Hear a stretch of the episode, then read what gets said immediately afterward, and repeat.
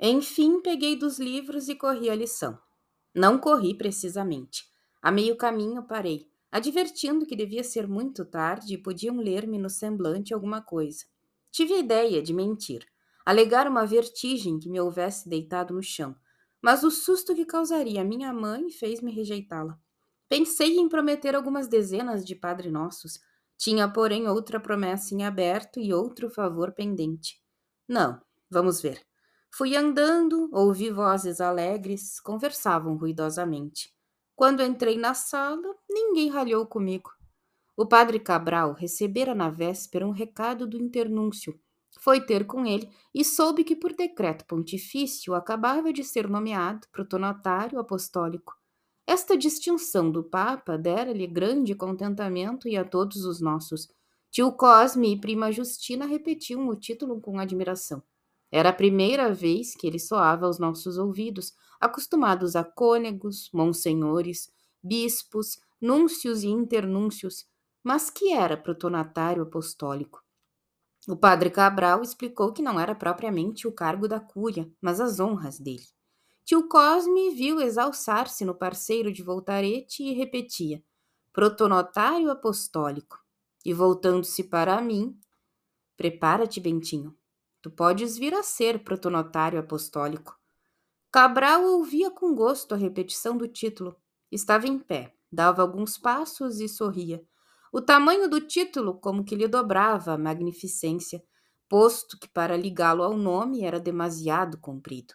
Esta segunda reflexão foi tio Cosme que a fez.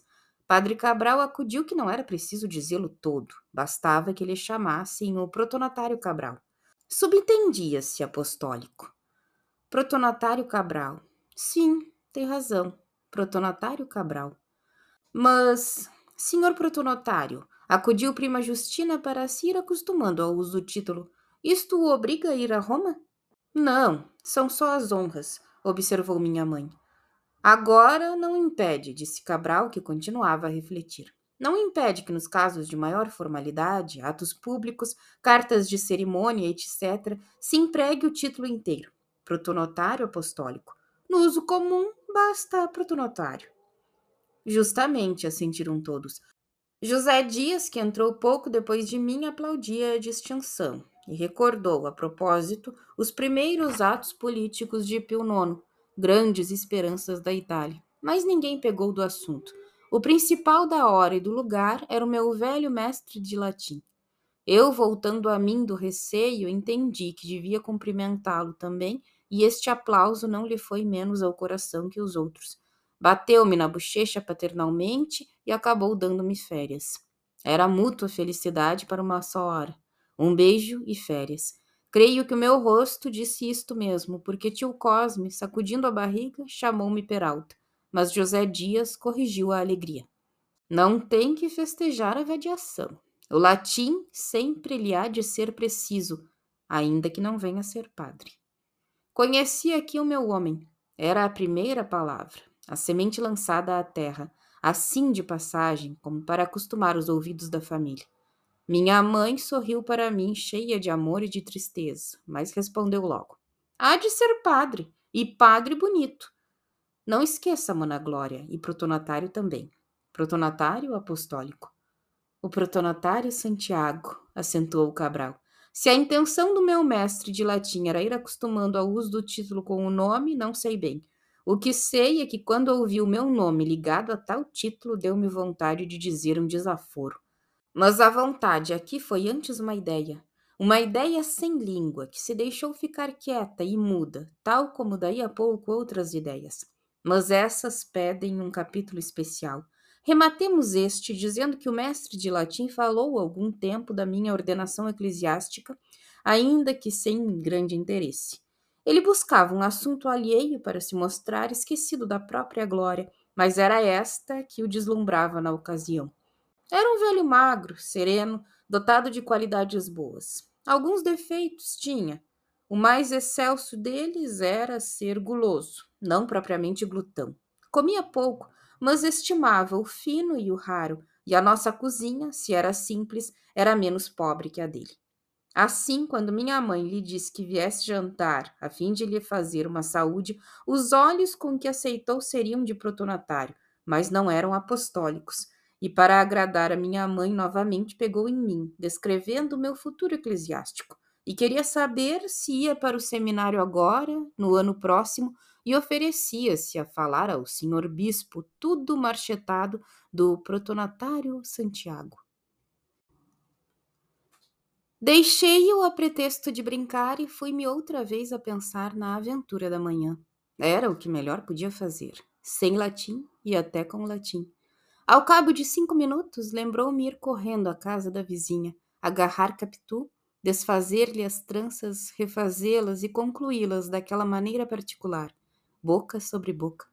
É isto, vamos, é isto. Ideia só. Ideia sem pernas as outras pernas não queriam correr nem andar. Muito depois é que saíram vagarosamente e levaram-me à casa de Capitu. Quando ali cheguei, dei com ela na sala, na mesma sala, sentada na marquesa, almofada no regaço, cozendo em paz. Não me olhou de rosto, mas a furto e a medo. Ou, se preferes a fraseologia do agregado, oblíqua e dissimulada. As mãos pararam depois de encravada a agulha no pano. Eu, do lado oposto da mesa, não sabia que fizesse. E outra vez me fugiram as palavras que trazia. Assim gastamos alguns minutos compridos, até que ela deixou inteiramente a costura, ergueu-se e esperou-me. Fui ter com ela e perguntei se a mãe havia dito alguma coisa. Respondeu-me que não, a boca com que respondeu era tal que cuido haver me provocado um gesto de aproximação. Certo é que Capitu recuou um pouco. Era ocasião de pegá-la, puxá-la e beijá-la. Ideia só. Ideia sem braços. Os meus ficaram caídos e mortos. Não conhecia nada da escritura.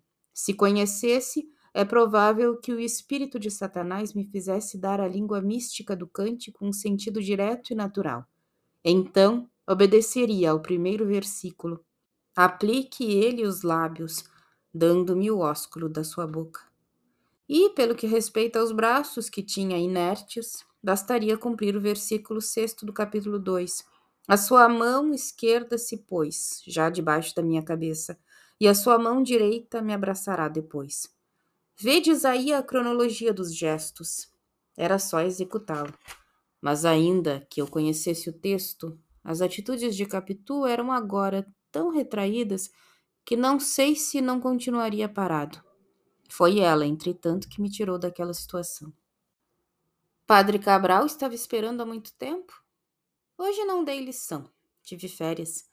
Expliquei-lhe o motivo das férias, contei-lhe também que o padre Cabral falara da minha entrada no seminário apoiando a resolução de minha mãe e disse dele coisas feias e duras.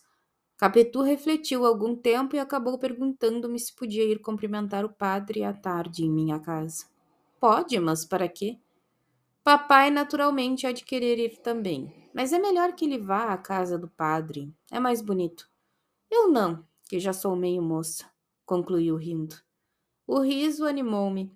As palavras pareciam ser uma troça consigo mesma, uma vez que desde de manhã era mulher, como eu era homem. Achei-lhe graça, e para dizer tudo, quis provar-lhe que era moça inteira. Peguei-lhe levemente na mão direita, depois na esquerda, e fiquei assim, pasmado e trêmulo. Era a ideia com mãos. Quis puxar as de Capitu para obrigá-la a vir atrás delas, mas ainda agora a ação não respondeu à intenção. Contudo, achei-me forte e atrevido não imitava ninguém. Não vivia com rapazes que me ensinassem anedotas de amor. Não conhecia a violação de Lucrécia. Dos romanos apenas sabia que falavam pela artinha do padre Pereira e eram patrícios de Pôncio Pilatos. Não nego que o final do penteado da manhã era um grande passo no caminho da movimentação amorosa, mas o gesto de então foi justamente o contrário deste. De manhã ela derriou a cabeça. Agora fugia-me. Nem é só nisso que os lances diferiam. Em outro ponto, parecendo haver repetição, houve contraste. Penso que ameacei puxá-la a mim.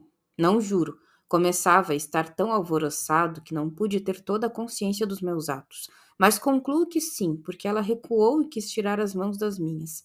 Depois, talvez por não poder recuar mais, colocou um dos pés adiante e o outro atrás, e fugiu com o busto. Foi este gesto que me obrigou a reter-lhe as mãos com força.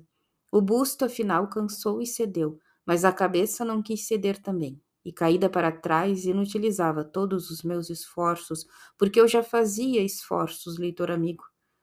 Não conhecendo a lição do cântico, não me acudiu estender a mão esquerda por baixo da cabeça dela. Demais, este gesto supõe um acordo de vontades, e Capitu, que me resistia agora, aproveitaria o gesto para arrancar-se a outra mão e fugir-me inteiramente.